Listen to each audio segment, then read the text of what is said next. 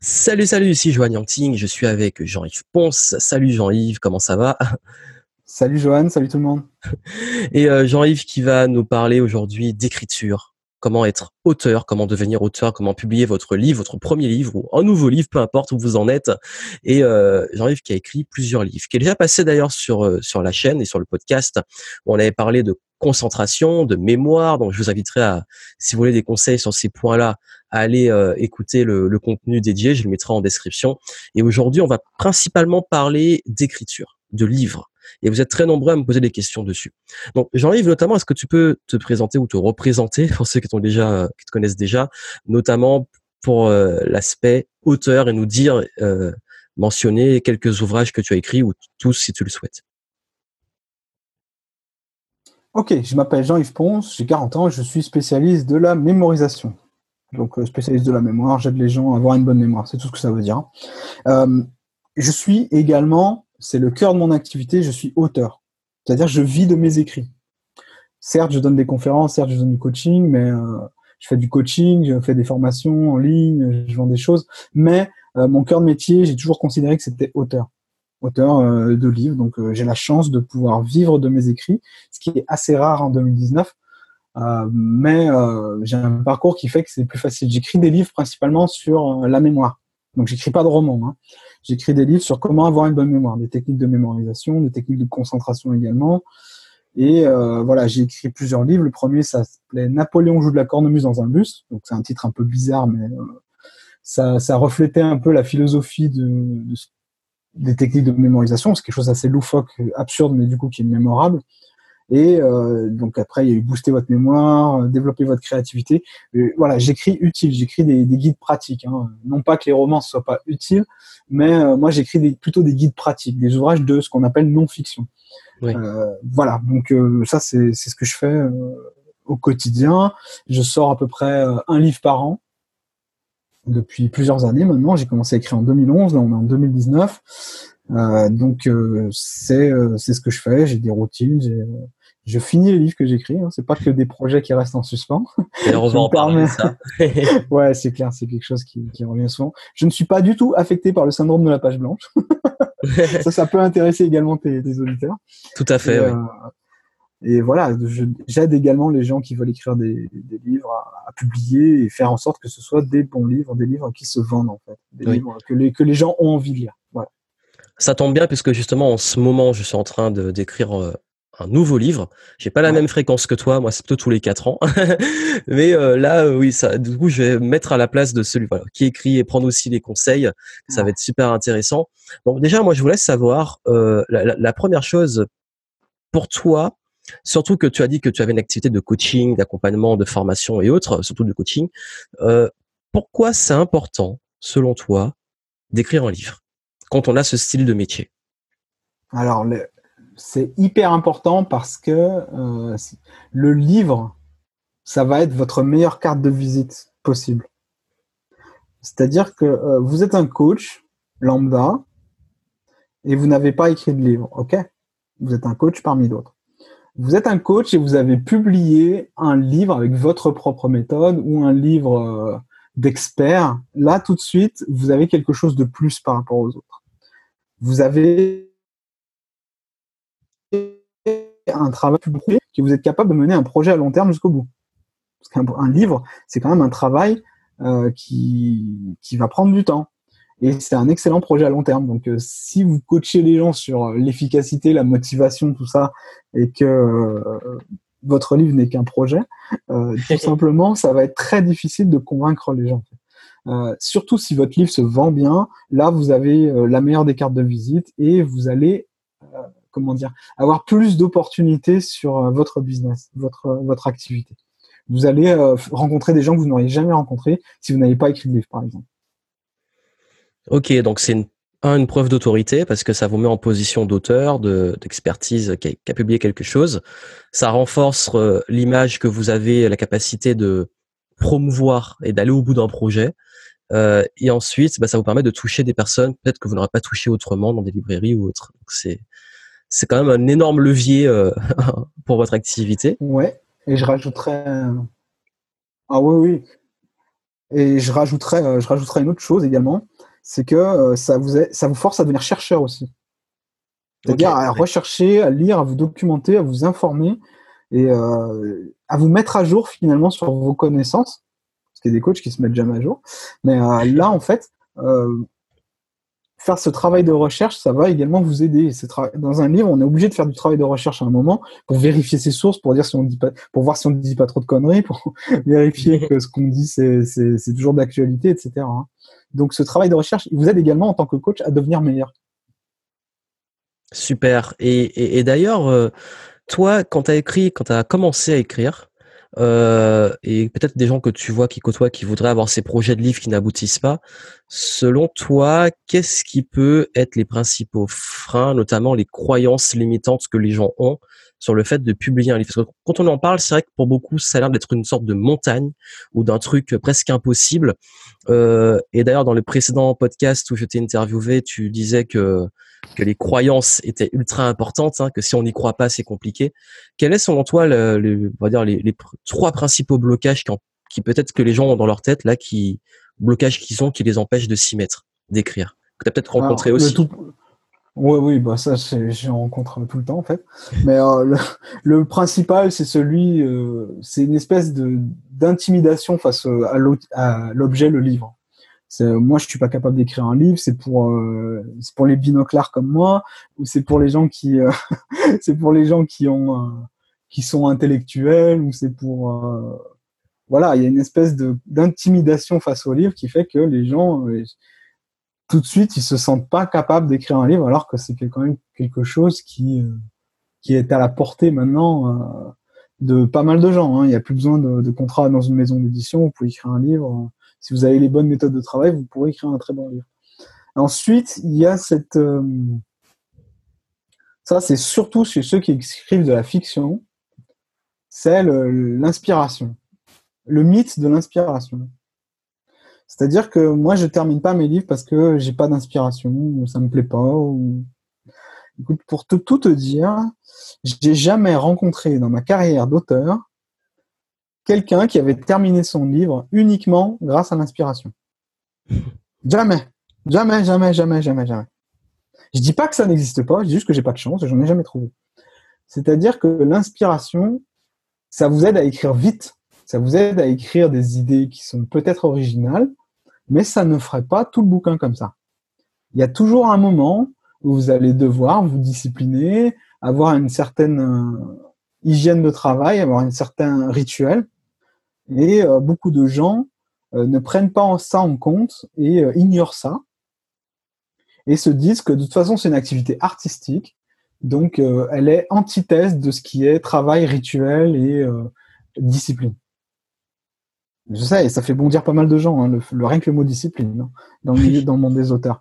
Mais pourtant, euh, je comme je te l'ai dit, j'ai jamais vu quelqu'un qui a terminé son bouquin sans un minimum, un minimum, hein, je, dis, je dis pas de transformer sa vie en moine, hein, mais sans un minimum de discipline, j'en ai jamais vu. Jamais, jamais, jamais. Par contre, je connais plein d'auteurs qui ont une centaine, une centaine, hein, c'est pas des, c'est pas pour exagérer, de projets en cours. D'ailleurs, si vous avez encore des problèmes de discipline et de focus, euh, je vous invite fortement à voir la précédente interview que j'ai fait avec Jean-Yves parce que justement, on a, abordé le sujet. c'est vrai. Et enfin, la, troisième euh, chose par rapport au livre, c'est euh, ne pas. J'ai pas le temps d'écrire un livre. Peut-être un jour. Tu vois, c'est ces gens qui ne rejettent pas l'idée, mais euh, pour qui c'est pas une urgence, c'est pas une importance euh, énorme. Alors pourtant c'est l'une des meilleures choses qu'ils pourraient faire pour euh, booster leur carrière. Hein. Donc c'est comme, on l'a dit tout à l'heure, on peut y revenir dessus. C'est une excellente carte de visite, ça, ça vous fait rencontrer d'autres types de gens. Enfin c'est vraiment c'est vraiment une bonne chose. Mais il y a des gens qui procrastinent un peu et d'autres qui se disent pas maintenant, c'est pas j'ai pas le temps, etc. bon, bah, c'est comme tout projet, hein, quand tu y alloues le temps nécessaire, tu finiras par y arriver. Hein. Surtout si tu sais ce que tu vas écrire. Oui. Si tu es celui qui cherche l'inspiration, ça va être dur. Mais si tu sais ce que tu vas écrire, euh, c'est bon. Et, d'ailleurs, justement, donc du coup, on a compris euh, pour, ces aspects-là que voilà, ces croyances courantes que vous avez, finalement, c'est bah, ça reste au stade de croyance. On va vous donner des pistes pour euh, pour passer ça. Moi, la question que je voulais te poser, notamment sur la le démarrage de l'écriture, c'est voilà quelqu'un qui veut, qui peut-être maintenant se dit bon maintenant je m'y mets. On sait que la première action est souvent décisive, enfin le début est décisif, surtout quand on procrastine. Quel est le conseil, la première étape que tu donnerais pour ces personnes-là pour commencer à écrire? On va on va arriver sur le business et le marketing après, mais déjà là pour commencer en termes d'écriture. Pour euh, pour éviter de, s'arrêter en plein milieu de l'écriture, pour euh, éviter de procrastiner le moment où vous allez vous mettre à écrire, pour éviter, il faut savoir ce que vous allez écrire. En gros, même si c'est pas exactement, euh, savoir ce que vous allez écrire à l'avance, euh, faire le sommaire avant tout. Ok? pour moi, c'est important parce que vous n'allez pas partir dans le vague et vous n'allez pas perdre ces précieuses heures de concentration à chercher ce que vous allez écrire. Le syndrome de la page blanche, en fait, il se, il se vint, il se combat, il se vint, ouais, ça se dit ça, il se vint dès avant de vous mettre à écrire. Il faut que vous sachiez en gros ce que vous allez écrire. Comme ça, vous ne perdrez pas de temps euh, à chercher, justement, vous serez déjà prêt. Et ça, pour moi, c'est le premier des conseils, c'est la première des choses. Parce que c'est ce qui génère, le fait de ne pas savoir, c'est ce qui génère le plus de procrastination, le plus de, blocage, le plus de, euh, je sais pas, ce que j'écris c'est pas bien, etc. Et, donc en fait le cliché de l'auteur qui va se mettre euh, avec sa machine à écrire ou son ordi euh, avec une page blanche justement, une page Word blanche, et là il se dit bon maintenant aujourd'hui il faut que j'écrive je sais pas combien de lignes. Ça c'est un peu le cliché, c'est-à-dire que toi tu préfères que voilà on se pose, on réfléchisse à son plan, qu'est-ce qu'on va raconter, qu'on structure un peu et qu'on ait déjà en fait une vision, un plan déjà voilà. On a parlé de la vision du début. C'est bien de savoir ce qu'on va écrire, mais euh, il y a un truc qui est très important aussi, ça c'est pour ceux qui, vont finir le livre mais qui, ont du mal, c'est il faut avoir une vision de la fin aussi. Hein. Parce que euh, quand tu... Ça c'est notamment pour ceux qui écrivent de la non-fiction et qui, euh, aiment bien lire également, qui aiment bien avoir des nouvelles informations, etc. Peut-être que tu en fais partie, mais si tu, si tu n'as pas de vision de fin de ton bouquin, qui va se passer, c'est que tu vas être tenté de rajouter toujours des choses parce que tu vas trouver des trucs trop cool. Et donc, du coup, ton bouquin, il n'aura jamais de fin. Et euh, ça peut être super. Tu peux faire l'encyclopédie du siècle sur euh, le domaine de ton choix. Le truc, c'est que euh, les lecteurs vont vite te dire, il y, a, beaucoup de choses hein, dans, ton, dans ton livre. c'est ça. C'est la façon polie de te dire, il y a trop de choses dans ton livre. Oui. Parce que tout simplement, ça va prendre c'est trop intimidant pour le lecteur à ce moment-là d'avoir un livre qui est trop complet. Euh, plutôt qu'un livre qui a un message. Ouais, surtout dans les non-fictions. Hmm. Euh, bon, après, il y a également ce problème dans les fictions pour ceux qui font des, suites interminables. Hein, mais, euh, il me semble que c'est plus pour les auteurs de non-fiction qui ont tendance à. ils sont tellement passionnés, ils ont tellement des choses à dire que qu'ils sont tentés de, de, rajouter encore ce truc parce que il faut en parler aussi. C'est d'ailleurs un gros problème chez les formateurs aussi. En ouais, de toujours vouloir, euh, c'est ce qu'on appelle le syndrome de la pastèque. C'est que tu gonfles, tu gonfles, tu gonfles, et après le, lecteur ou le eh ben, C'est le, lecteur qui explose. c'est ça. et, et d'accord, donc voilà, c'est pas, ne voulez pas, faut pas trop vouloir en faire. Alors c'est bien que tu le dises parce que dans, j'applique, j'ai appliqué jusqu'ici ce que tu dis. J'ai fait un mind map avec tout, euh, toutes mes idées. Je sais où je vais tout ça. Mais c'est vrai qu'on a toujours tendance, parfois, on va lire autre chose ou penser à un truc, à vouloir rajouter des lignes et se dire bon, c'est pertinent ou pas? Donc une fois que le sommaire est fait, mm. on n'y touche plus. On peut passer, euh, souvent, moi je passe euh, un mois et demi à faire le sommaire. Hein. Donc c'est beaucoup de temps quand même. Hein, J'ai passé plusieurs semaines, ouais, c'est pas mal. Hein. Et euh, mais au moins, je suis sûr que j'oublie rien. Je suis sûr que je sais ce que je vais écrire. Je vais écrire dans le bon ordre. C'est c'est cohérent ce que je vais écrire. Euh, donc euh, voilà, ne pas hésiter à passer beaucoup de temps sur le sommaire ou beaucoup de temps sur sa trame. Si on écrit de la fiction, ne pas hésiter à passer pas mal de temps sur son intrigue principale, puis secondaire, etc. Mais euh, ça, c'est du travail de préparation qui va être utile, qui va vous éviter de perdre du temps et d'avoir le syndrome de la page blanche, justement. Et bon, pour les auteurs de fiction, éviter de tomber dans le syndrome de la pastèque. Et, d'ailleurs, euh, euh, petite question sur un point ultra essentiel de l'écriture d'un livre, qui est le titre.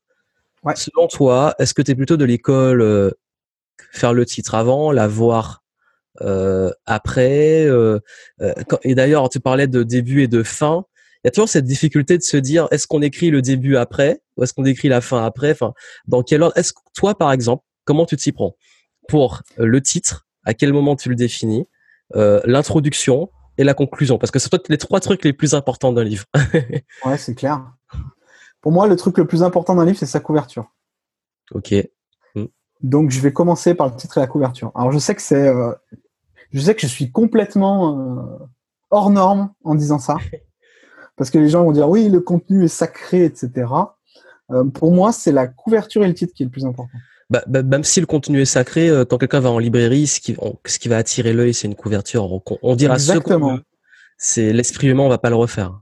Exactement. C'est la couverture qui va attirer l'attention premier, avec le titre. Mais c'est d'abord la couverture, parce que la couverture va vous faire prendre le livre dans les mains. Vous allez ensuite lire le titre. Si le titre et la couverture ont l'air cool, vous allez tourner le livre pour lire la quatrième de couverture. Pour moi, c'est ça le troisième truc le plus important. C'est là qui également faut un petit peu plus de copywriting, de marketing. Quoi. Euh, ça, il y a beaucoup d'auteurs qui n'aiment pas le faire, mais pourtant c'est important. Et si la quatrième de couverture est cool, vous allez commencer à le feuilleter si ça vous paraît sympa comme livre, vous allez commencer à le feuilleter. Et la mise en page, euh, c'est également quelque chose de très important. Et le contenu, si vous avez fait votre boulot de recherche, si vous avez fait votre boulot et que vous écrivez euh, depuis un certain temps, vous avez une plume qui est lisible. On pourra revenir un peu sur la façon dont il faut écrire, mais pour moi, le point de départ, c'est le titre. Comment je fais pour choisir mon titre? J'ai quelques idées de titres, on va dire une dizaine que je soumets à mon lectorat. C'est-à-dire à des gens qui ont bien voulu s'inscrire à une liste, qui vont euh, et vont suivre le, le, projet pendant des mois et des mois et des mois, voire un an, comme c'est le cas de mon dernier bouquin. Et voilà, je leur dis bon ben voilà, j'ai un sondage, vous allez choisir le titre de mon prochain livre. Donc là, c'est cool pour le lectorat parce que du coup, il se dit waouh super, j'ai une véritable influence. Et effectivement, il a une véritable influence. Je lui balance mes idées de titre, je lui demande pas d'en chercher, sauf s'il en a des toutes prêtes, hein, mais je balance mes idées de titre et je regarde ce qui marche le mieux. Est-ce qu'il y a un, est-ce qu'il y a un consensus? Est-ce qu'il y a un titre qui se détache vraiment par rapport aux autres? Ou est-ce que c'est 50-50 ou 20-20-20-20 si j'ai 5 titres par exemple? Euh, Si j'ai pas de consensus, que c'est 20-20-20-20 par exemple, euh, alors je vais, je vais chercher encore d'autres titres. Et je vais en proposer dans un autre sondage, je vais dire, euh, OK, vous avez choisi celui-ci en majorité, mais que pensez-vous de celui-là? Bam Et je vais faire une sorte de finale euh, euh, avec un, autre, un outsider de dernière minute. Souvent, c'est à l'intuition. Hein. Et euh, je regarde. Et là, là, j'arrive à avoir un consensus. Ce sera le titre du livre.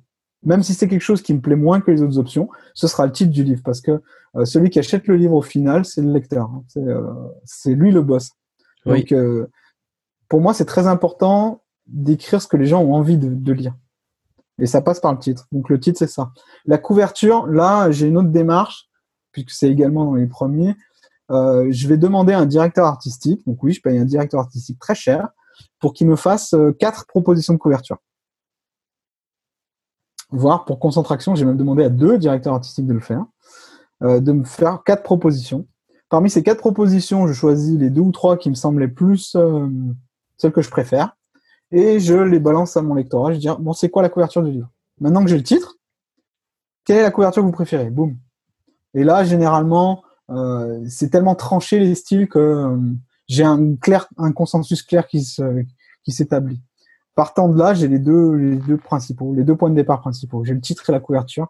Après, il me reste à, euh, à écrire en fonction de ça mon contenu en fonction de ça. C'est très important de le faire dans ce sens-là parce que le, titre et la couverture, ça va également déterminer le ton de ton livre. Est-ce que ça va être plutôt sérieux? Est-ce que ça va être plutôt euh, étudiant? Est-ce que ça va s'adresser plutôt euh, Est-ce que c'est fun? Est-ce que euh, il y a un parti pris dedans? Est-ce que il y a une, une, personnalité qui se dégage? Une métaphore que tu veux mettre en avant? Tout ça, ça va être traduit par le livre et la couverture. Donc pour moi, c'est essentiel de commencer par ça. Oh, ce qui est génial, oui. Si t'écris ton, pardon, je termine juste. Si t'écris ton contenu et que finalement la couverture elle plaît pas aux gens, mais t'as écrit ton contenu, si tu choisis notre couverture, il va y avoir un décalage entre ton contenu et euh, ce que veut pas faire passer ta couverture comme message. Mais ce qui est génial, c'est que justement, tu, abordes la démarche euh, limite de Lean Startup et de création de produits, qui est d'impliquer la communauté dans la création. Et donc, du coup, tu crées au fur et à mesure quelque chose que les gens veulent vraiment, au lieu de rester dans ta grotte à écrire un livre, imaginer une couverture, un titre, le sortir, et peut-être euh, bah, te rendre compte que finalement, bah, les gens n'accrochent pas. C'est qui serait quand même dommage. Donc ton approche est très marketing friendly, qui est un peu l'école que je défends, qui permet d'avoir euh, plus de chances d'impacter beaucoup plus que si ton lectorat et que et les prospects que tu impliques dans dans la création adhèrent, il y a de grandes chances que cet échantillon euh, de départ puisse être représentatif de ce que va être la réussite du livre. Donc j'aime bien euh, ce que tu mets en avant, c'est une bonne démarche et je pense que ça peut éviter de peut-être avoir un super contenu et puis que Tour le titre, la couverture le mettent pas en valeur, ce qui serait quand même dommage. Parce qu'un produit, on dira ce qu'on veut, le packaging, euh, c'est ce que les gens voient et qui font qu'ils vont le prendre. c'est clair. Moi, j'aime bien parler de.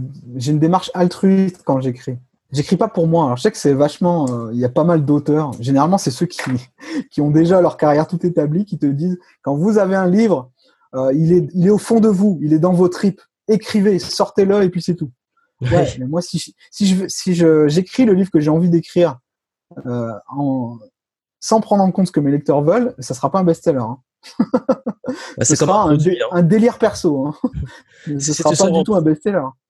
On va ça en entrepreneuriat, tu sors un produit, euh, tu penses que le truc est bon pour toi, c'est ton délire, et tu vois que le marché n'en veut pas. Ça, ça. Exactement. Il faut, faut écrire, faut écrire pour les autres. Les autres, c'est euh, pour ceux qui veulent, qui ont envie de te lire, quoi. Pour ceux qui, mm. qui vont te lire. Super. D'ailleurs, je, je, vais plus impliquer ma communauté dans la création de l'écriture de mon livre, parce que je, tout ce que tu donnes, je vais aussi l'implémenter et améliorer mon process. Euh, donc du coup, là on est arrivé, on a vu un petit peu les, les, codes, les erreurs à éviter, ce qui est intéressant.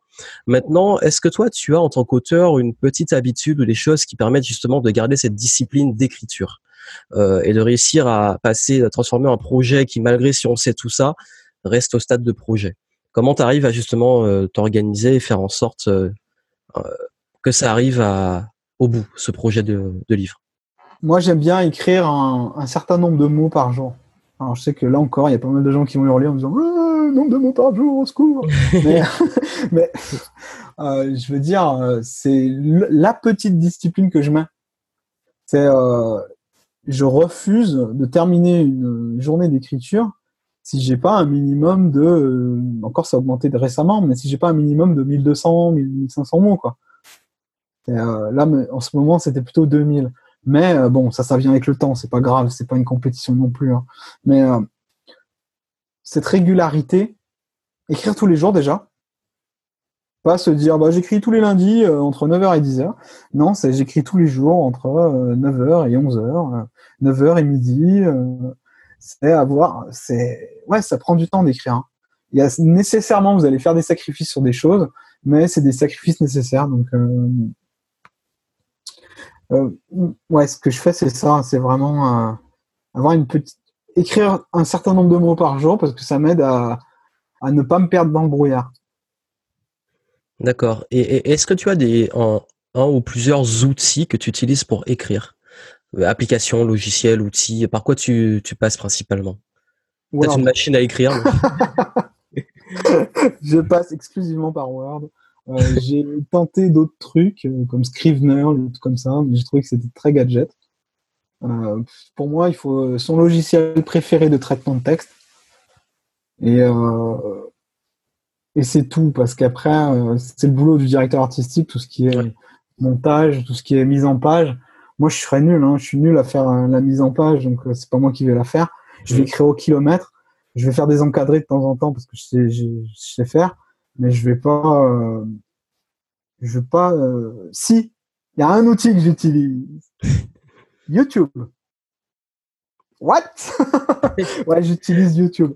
En fait, j'aime bien me mettre des fonds sonores quand j'écris. Mmh des fonds qui me rappellent que c'est le matin, que je viens de boire ma tasse de thé, euh, ma tasse de café, que euh, euh, tout le monde est au boulot, mais moi je suis en train d'écrire. J'aime bien avoir un rituel sympa. Alors des fois, je vais me mettre du jazz, des fois je vais me mettre du classique, et d'autres fois je vais me mettre des trucs complètement weird. Je vais me mettre par exemple la pluie sur le toit. Ah, ça c'est super agréable. rain ambiance, rain mhm. ambiance, et du coup tu vas voir des, des mecs qui ont, euh, qui ont filmé la pluie pendant 10 heures. Quoi. Oui, il y a des passionnés. ça. il y a le train aussi, j'aime beaucoup le train. Il y a le feu. Euh, mmh. Tout ça, j'aime bien. Petit feu de cheminée. Euh, Exactement. Hein. Du feu de cheminée, j'aime bien. la pluie, j'aime beaucoup. J'aime beaucoup la pluie. Ouais. C'est quelque chose qui me qui m'inspire vraiment. Mais me mettre dans des petites ambiances comme ça. Mmh. parfois, je vais mettre les musiques de Skyrim aussi. C'est un jeu vidéo. Oui. Et euh, je trouve que c'est très propice pour l'écriture. Je trouve que c'est très, c'est un peu zen, un peu médiéval, mais euh, mais ça passe très bien. C'est doux. Euh, j'aime beaucoup. Donc je vais mettre ça aussi. Qu'est-ce que je vais mettre? Ouais, c'est tout ça, c'est sur YouTube. Donc c'est un outil. Oui, c'est un... on peut, je peux considérer ça comme un outil puisque. Bah, l'avantage c'est que c'est gratuit en plus, donc vous pouvez en profiter. Ouais, c'est gratuit. Mm. Ouais, parce, parce qu'en payant, je connais une appli qui s'appelle Brain.fm. Ouais. Brain comme cerveau en anglais, et qui a des justement des bruits d'ambiance comme ça. Ça peut être la pluie, la mer, etc. J'utilise. Ouais, j'utilise pour méditer ou pour euh, parfois mettre en mode concentration, en mode focus. Euh, parfois pour dormir quand il y a du bruit, je mets le bruit de la pluie, ça m'aide à dormir. Ouais. Parce qu'une musique. Ah oui, bah oui. Donc c'est intéressant que tu donnes des idées. Enfin, ça peut vous donner des idées de, de rechercher des, des, ambiances sonores. Et est-ce qu'au niveau de l'environnement, t'aimes bien, t'arrives chez toi, t'es habitué, ou est-ce que tu aimes bien euh, aller écrire dans des endroits en particulier? J'aime bien. Euh, il y a un truc que j'adore faire, c'est euh, quand je tergiverse, quand ça fait longtemps que j'arrive pas à finir un chapitre, quand ça devient un petit peu compliqué parce que finalement je pensais que c'était une bonne idée dans le sommaire, et puis finalement c'est nul. Euh, j'aime bien changer complètement d'environnement. Et je trouve qu'en changeant complètement d'environnement, j'écris bien mieux et bien plus. D'accord. Donc, par exemple, ça va être de. En plus, euh, J.K. Rowling pour Harry Potter l'a fait aussi. Hein, donc, euh, elle n'arrivait pas à terminer euh, le dernier tome d'Harry Potter. Elle a loué un hôtel 5 étoiles en fin fond de l'Écosse.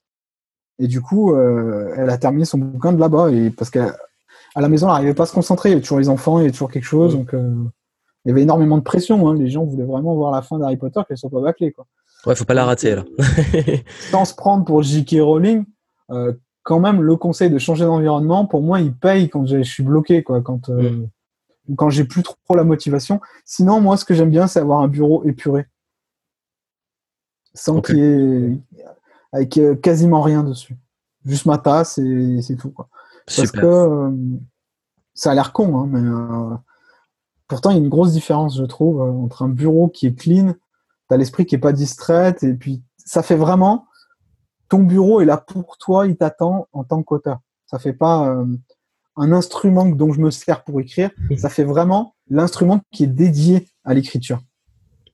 Et euh, ça, ça, pour moi, ça fait une différence aussi. Certains, ils n'en ont rien à faire, mais pour moi, ça fait une différence en tout cas. Donc, se créer un environnement favorable, même chez soi, dans son bureau, dans le bureau chez soi, et euh, pas hésiter. D'ailleurs, c'est un très bon conseil créatif. Quand vous commencez à avoir la tête dans le guidon ou voilà, dans la routine, distrait. Dans, sur la discipline, on a beaucoup parlé de distraction, d'où l'intérêt que ça revienne, pour peut-être se répéter dans les deux podcasts. Et bah, justement, bah, pas hésiter à aller vous enfermer, prendre. Moi, j'aime bien partir aussi dans des hôtels, dans des endroits euh, près de en nature pour euh, pour l'inspiration, prendre du recul, etc. Euh, et, et, justement, euh, ben, si on revient maintenant sur l'aspect peut-être plus marketing, mmh. et il y a une question qui est très souvent posée. Il y a deux écoles l'école auto-édition et l'école passée par un éditeur. Toi, qu'est-ce que tu en penses? Quels sont les avantages et inconvénients de chacun? Je sais que c'est un gros sujet, mais si on devrait vraiment résumer, que tu devais dire assez rapidement. Moi, je suis de la troisième école. Oui. Il y a une troisième école qui est les deux. Ok, super. Les deux. Les deux. Alors, euh, quand j'ai commencé mon livre, mon premier livre, Napoléon je le dans un bus, euh, j'ai envoyé le manuscrit à une maison d'édition pensant que ça allait être génial et que euh, c'était un sujet tellement hors du commun, les techniques de mémorisation, que la maison d'édition allait dire oui. En fait, bah, je l'ai envoyé, les semaines passaient, j'avais pas de retour. Donc j'ai renvoyé un message, coucou, alors vous avez lu mon manuscrit et tout? la personne que j'ai eue l'a à peine lu. Le manuscrit m'a dit on n'a pas besoin de ça, c'est nul. Enfin, c'est pas c'est nul, mais euh, c'est pas ce qu'on cherche. Euh, il y aura pas de lectorat pour ça. Donc, je me suis tourné vers l'auto-édition parce que j'avais quand même le sentiment que ce livre, euh, bah, il, était, serait utile à quelqu'un. Donc, j'ai quand même poussé le truc jusqu'à aller à l'auto-édition. Et l'auto-édition, c'est magique parce que tu, tu gagnes tous tes sous. Enfin, la plupart des revenus, ils sont pour toi. Donc, pour un auteur qui a envie de commencer, je lui conseillerais toujours de commencer par l'auto-édition. Alors que l'édition classique, les maisons d'édition classique, ça va être, tu vas toucher un euro par livre, quoi. Et tu seras payé dans un an. et si la couverture ne leur plaît pas, ils peuvent la changer. Hmm. Bien sûr, tu as les moyens de refuser ce qu'ils te proposent, etc. Mais dans la vraie vie, dans la pratique, il vaut mieux pas refuser ce qu'ils te proposent. C'est moins flexible en fait. Exactement. Voilà, Mais bien sûr, vous avez le dernier mot, etc. Donc tu perds un peu le contrôle de ton bouquin. Il y en a qui craignent. Moi, je crains absolument pas. Et tu vas, tu vas comprendre pourquoi. Et donc voilà, c'est ça. La maison d'édition traditionnelle, elle a par contre un gros, des gros avantages que j'ignorais à l'époque où je me suis lancé dans l'auto-édition, c'est que la premièrement, c'est une, une légitimité plus plus plus. Tout à fait. Beaucoup de gens n'achèteront jamais des bouquins auto-édités. Jamais. C'est même pas la peine. Ils ne vont même pas les regarder. Les journalistes, par exemple, ne regardent jamais les bouquins auto-édités, sauf si c'est des phénomènes genre euh, Twilight ou 50 nuances degrés, tu vois. Donc c'est des trucs, euh, ça a commencé auto-édité, mais ça n'allait pas rester très longtemps. Hein. Oui. Donc, euh, sauf si tu es un phénomène, quoi. Mais les, les maisons d'édition ont une puissance de te vendre des livres, non pas par milliers d'exemplaires, mais par dizaines de milliers d'exemplaires. Donc, et tu vas toucher un public qui ne t'aurait jamais lu.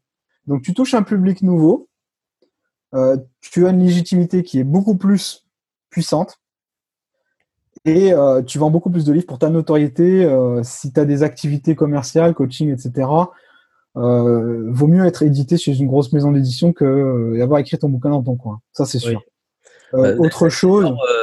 Petite parenthèse, c'est que justement, par rapport à ça, ça dépend aussi de vos objectifs avec le livre. Si vous voulez juste gagner de l'argent avec, bon, après, il faut être réaliste que faut en vendre beaucoup pour gagner de l'argent avec un livre, même en auto-édition. Mais euh, que si c'est pour ce qu'on a dit au début, la notoriété, toucher un nouveau public et tout, euh, plutôt que de vous dire vous allez gagner de l'argent sur les livres, pensez à ce que vous allez gagner parce que les gens auront lu votre livre, qui vont vous connaître et qui vont faire appel éventuellement à vos coachings ou, euh, et la notoriété que vous allez prendre. Alors, une maison d'édition, ça te rapporte des vrais clients, hein, ça t'apporte pas des touristes. Hein. Oui. contrairement à la télé, j'ai fait une émission de télé à grande envergure avec des millions et des millions de téléspectateurs. ça t'apporte beaucoup de touristes. Là, ça t'apporte des vrais clients, hein, la maison d'édition classique. Et enfin, ça te fait rencontrer tout un tas de gens que tu n'auras jamais rencontrés dans la vie réelle. Euh, enfin, tu les aurais peut-être rencontrés, mais ils n'auraient pas fait affaire avec toi. C'est euh, tous ceux qui gèrent les salons du livre, tous les libraires, tous les, euh, toute cette population de partenaires commerciaux qui finalement vont aider ta carrière. Et euh, si tu es dans une, euh, auteur dans une vraie maison d'édition entre guillemets, dans une maison d'édition traditionnelle, euh, tu vas avoir accès à des salons du livre prestigieux, tu vas avoir accès à des conférences, tu vas avoir accès à des interventions, des et des gens qui vont être très bienveillants vis-à-vis de toi, vis-à-vis de ta carrière. Parce que les, les bons auteurs, c'est rare et on a envie de les chérir un peu quand on est dans le monde de l'édition du livre, etc. J'ai travaillé pendant 18 ans, donc je connais un petit peu le truc. Euh, mais par contre, l'auto-édition, donc comme tu l'as dit, euh, c'est beaucoup de liberté. Tu fais ce que tu veux, tu, publies tout de suite et euh, tu, touches l'énorme majorité des revenus, c'est pour toi. Alors moi, je dis que je suis les deux parce que il n'y a pas beaucoup d'auteurs qui font ça. Je sais pas s'il y en a d'autres en fait, mais systématiquement maintenant, j'ai, je publie d'abord en auto-édition le livre tel que je le conçois, tel que je le vois, et tel qui me rapportera le plus d'argent parce que je vais vendre aux gens qui me connaissent déjà. Oui. Je vends mon livre en fait un travail en amont euh, d'avoir euh, du marketing, notamment Internet, donc d'avoir une communauté, des listes, euh, des gens qui te suivent. Donc déjà une audience. Tu as, travaillé sur ça. Le bouquin est déjà marketé et c'est un bouquin de, qualité édition traditionnelle. C'est ce que je veux, c'est qu'il ait une couverture au top, une mise en page au top, qui soit au top, quoi, qui soit directement publiable en version maison d'édition, quoi. Et euh, je vais me servir du succès de mon livre auto-édité pour aller voir ma maison d'édition traditionnelle qui est Hachette, Marabout. Donc c'est l'une des plus grosses de France, je crois. Donc c'est des, des, gros poissons, quoi. Pour leur dire, salut, j'ai écrit un livre, euh, c'est mon deuxième, mon troisième, il marche super bien. Vous pouvez en faire une version poche, édition traditionnelle, normale, etc. Vous prenez pas beaucoup de risques avec moi parce que regardez, c'est déjà bien vendu, il a déjà plein de commentaires et voilà quoi. Donc euh, généralement, euh, là, il te donne ce qu'on appelle une avance sur droit d'auteur. Et c'est là que tu gagnes beaucoup de sous. Enfin, beaucoup de sous. C'est là que tu gagnes tes sous en tant qu'auteur, en fait. Parce que ils vont te payer des dizaines de milliers d'euros avant d'avoir vendu un seul de tes exemplaires. Donc, ces sommes-là, c'est quand même très agréable en tant qu'auteur de les toucher à l'avance et de pouvoir continuer à bosser. Parce que ça te, du coup, ça te, t'as pas à attendre pour les toucher. C'est un vrai retour sur investissement. Et du coup, tu peux te lancer déjà dans l'écriture du prochain livre en étant beaucoup plus serein. Et l'année pendant laquelle tes livres vont se vendre, bah, c'est pas une année où tu vas tirer la langue. Quoi. Donc, euh, c'est euh, niveau financier, il y a ça aussi à prendre en compte. Et si ton bouquin se vend vraiment bien, euh, tu peux négocier les frais, enfin les frais, tu peux négocier les avances sur droit d'auteur à la hausse évidemment. Hein. Euh, je sais pas si tu connais un auteur qui s'appelle Ryan Holiday. Oui, tout à fait, oui. Euh, il a touché 250 000 dollars d'avance sur droit d'auteur euh, de son livre L'obstacle et le chemin. 250 000. Donc c'est c'est pas du petit argent quoi. Ça commence à être quand même sympa quoi pour juste avoir écrit un bouquin qu'on n'a pas vendu un seul exemplaire encore. Hein. Ouais. Donc ça, une maison d'édition traditionnelle grosse peut le faire. Les maisons d'édition petites ne pourront pas le faire parce qu'elles n'ont pas les moyens, tout simplement. Oui.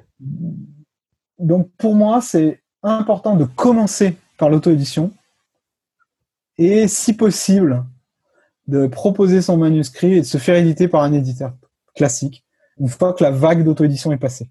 Parce que la, la, une, un bouquin en auto-édition, ça a une durée de vie aussi.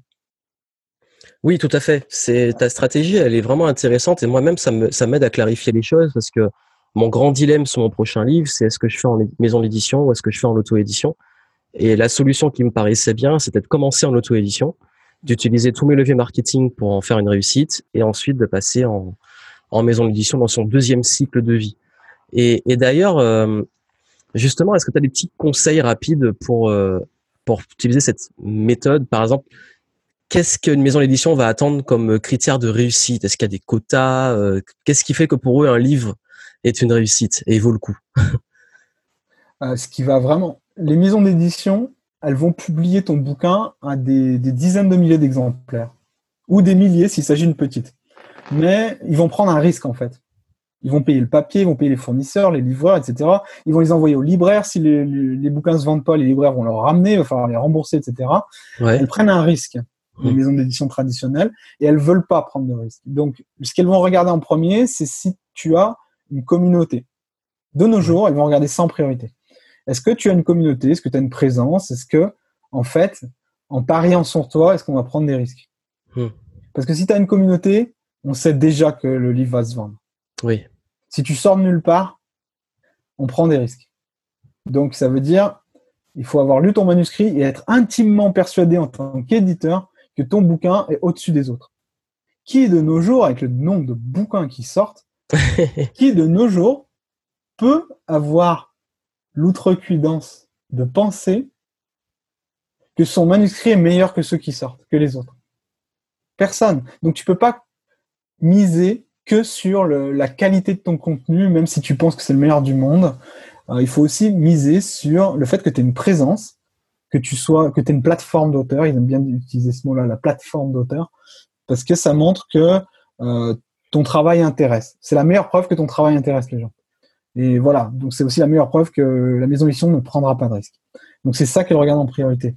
Après, euh, les niches, enfin les niches, les, euh, les thématiques qui sont sur, euh, surexploitées, euh, mais qui marchent comme écrivez dans un style différent, il y aura toujours de la place pour ce type de livre parce que mais il faut apporter un angle différent. Parce que il y a beaucoup de livres qui sont sur ces domaines, mais c'est aussi parce que c'est un domaine qui est porteur. Donc, euh, Oui. faut pas se laisser intimider par ça, mais il faut apporter quelque chose de différent. Ou que vous ayez une certaine légitimité. Vous avez gagné euh, 3 millions euh, un jeu télé, par exemple. Là, il n'y a pas de souci. Vous pouvez écrire un livre sur comment devenir riche grâce au hasard. Mais euh, Mais en, en tout cas, donc ce que je retiens de ce que tu dis qui est très important, c'est que ne sous-estimez pas le pouvoir, que ça soit en auto-édition ou en maison d'édition, sur euh, tout ce qu'il y a autour du marketing. sur le fait de vous créer une audience, une communauté, de, de, de travailler votre visibilité, de pas négliger ces points-là et de pas partir en écrire dans votre grotte. Et puis, une fois que le truc est écrit, ben, je fais quoi? D'anticiper tout ça en amont. Et c'est pour ça que toi, toi, quand, enfin, moi, je suis beaucoup dans le marketing. Toi, tu es la partie auteur et coaching sur le, la discipline et tout. C'est très complémentaire, mais justement pour vous dire que c'est pas à négliger tous ces points-là, autant sur le plan mindset que le plan marketing, business, vente. Et, et justement, bah, est-ce que, euh, et, je, voulais savoir si euh, tu as une anecdote ou est-ce que tu as des trucs où tu t'es vraiment planté en tant qu'auteur? Un, échec ou plusieurs, je sais pas, mais en tout cas le plus marquant. Ton échec le plus marquant en tant qu'auteur. On a peut-être du mal à imaginer qu'on puisse échouer en tant qu'auteur, enfin je sais pas, mais est-ce que tu as un truc qui te... Ah oui, ben, pas tous les livres que tu fais sont des réussites. Hein. Hmm. Euh, il y a des, bouquins qui intéressent que tes fans, c'est tout. et euh, le problème, c'est que si t'as pas énormément de fans, euh, ce bouquin va être un échec commercial. Hein, donc, euh, ouais. Est-ce que j'ai une anecdote par rapport à ça? Ce qu'il y a, c'est que je me protège, je me protège vite des échecs en, en les, les reformulant dans ma tête. C'est pas vraiment des échecs. J'apprends tout le temps des choses, etc. parce que sinon, c'est ce qui fait le plus mal quand tu es auteur, c'est certains commentaires. C'est certains commentaires où tu te dis putain, mais attends, j'ai passé des années à écrire, enfin des années, des mois à écrire ce bouquin, et le mec il me pond une étoile parce qu'il aime pas ma tête, quoi. Donc ça c'est un peu rageant. Parce que même les auteurs ont des haters. oui, bien sûr, bien sûr. En fait, dès que tu réussis, tu as, des haters. Parce qu'il y a des gens qui vont, euh, ça va les renvoyer à leur, euh, au fait que eux ils ne réussissent pas. Donc ils vont voir ta tête, ils vont dire mais ce gars-là, qu'est-ce qu'il a de plus que moi? Je vois pourquoi il réussit, donc euh, je le déteste. De base, hein, direct. Euh, ça va être limite physique, tu vois. Donc euh, ça fait partie du jeu, ça fait toujours un peu mal, mais en tant qu'auteur, bon, bah, au bout d'un moment, tu t'apprends à, ne même plus les regarder, quoi. J'avais écrit un livre un jour qui sortait complètement de mon domaine de, de mon domaine d'expertise. J'avais fait une tentative d'écrire un petit peu sur la psychologie et euh, les résultats ont été vraiment bof quoi. Donc euh, ça c'était un échec. Du coup je l'ai jamais publié euh, en version normale ce bouquin. après bon bah voilà ça arrive. ça arrive, pas tout ce que tu fais n'est exceptionnel ou ne sera un best-seller. tu y penses toujours dans un coin de ta tête, mais tu bosses pour que ce soit un best-seller, donc tu, tu, n'en fais pas une paranoïa non plus. Hein, bah, même Stephen King, qui est euh, personne que tu admires beaucoup, qui est un des plus grands auteurs de, notre époque, euh, a eu aussi des livres qui sont moins vendus. Il a même eu des échecs, donc comme quoi. ouais, c'est clair. Hein. Euh, il y a un autre truc aussi, c'est que tes premiers bouquins, si un jour tu reviens dessus, tu vas te dire mais qu'est-ce que j'ai écrit quoi? Qu'est-ce que c'est que cette dope que j'ai écrit? Parce que c'est illisible, mais c'est normal c'est normal. Hein, euh, même les, ça fait, même quand tu écris des articles de blog, hein, les, premiers, tout premiers articles que tu as écrits, c'est vraiment pourri. T'arrives pas à trop lire tellement c'est nul quoi. C'est comme les premières euh, vidéos, les oui les premiers contenus. c'est exactement ça. et euh, c'est en écrivant qu'on devient meilleur écrivain. Et peut-être que dans 10 ans, tu te diras que ce que tu écris aujourd'hui, c'était de la merde. complètement, complètement. Donc bon, voilà, il faut pas s'arrêter à ça. Ça fait partie du jeu également. Mais on devient, on, a quand même une meilleure plume à force d'écrire. Donc s'habituer à écrire, très important. Il faut commencer, quoi. Ouais. Ouais. Sinon, c'est l'échec assuré. Et, et, du coup, c'est vrai que c'est un sujet vaste, on pourrait en parler pendant des heures, mais s'il y avait un, un, dernier conseil que tu pourrais donner aux gens qui veulent se lancer dans l'écriture, ce serait quoi Qu'on n'a peut-être pas dit encore, euh, une erreur à éviter et un, conseil à leur donner. Ce serait quoi? C'est de se lancer. Il faut vraiment écrire, hein. faut vraiment... Euh, faut vraiment écrire parce que c'est pas c'est un c'est une action hein, c'est un travail d'action c'est pas quelque chose qui reste dans la tête hein, il y a une partie intellectuelle certes écrire des livres c'est plus intellectuel que manuel on est d'accord mais euh, aussi un c'est un travail de forge.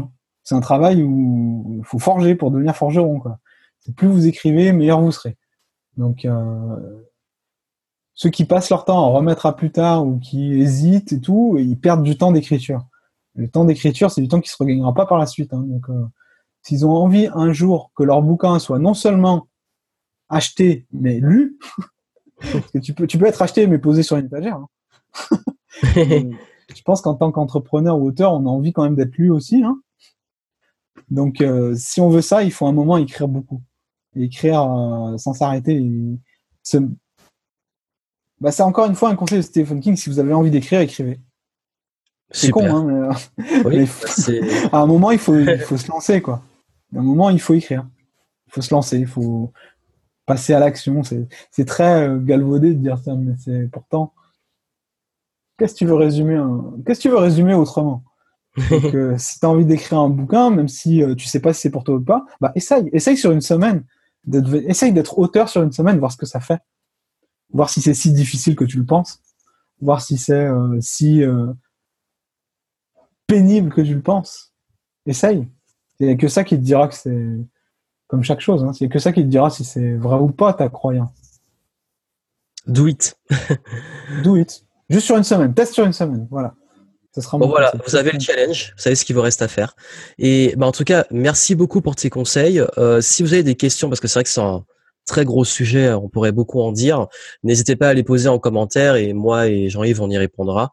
Et puis, euh, bah, j'espère que ça pourra vous aider. Et puis surtout, bah, pour moi-même être auteur, mais pas au même niveau que que Jean-Yves, mais pour avoir utilisé ce levier-là pour mon activité, il est clair que ça fait toute une différence et que même mes pics d'activité ont été liés à les sorties de livres, comme quoi euh, c'est un levier énorme. Et, euh, et où est-ce qu'on peut te retrouver justement, euh, Jean-Yves? Alors, vous pouvez me retrouver sur euh, mon blog potionvie.fr, mais si vous avez vraiment envie de, de regarder des, des conseils d'écriture, des conseils de lecture même, je vous recommande ma toute nouvelle chaîne YouTube qui s'appelle Hannibal Lecteur, lecteur comme le lecteur de livres. Et du coup, chaque semaine, donc je publie soit des chroniques de livres, soit des conseils d'écriture pour, bah, pour apprendre à devenir meilleur et pour vivre de ses écrits.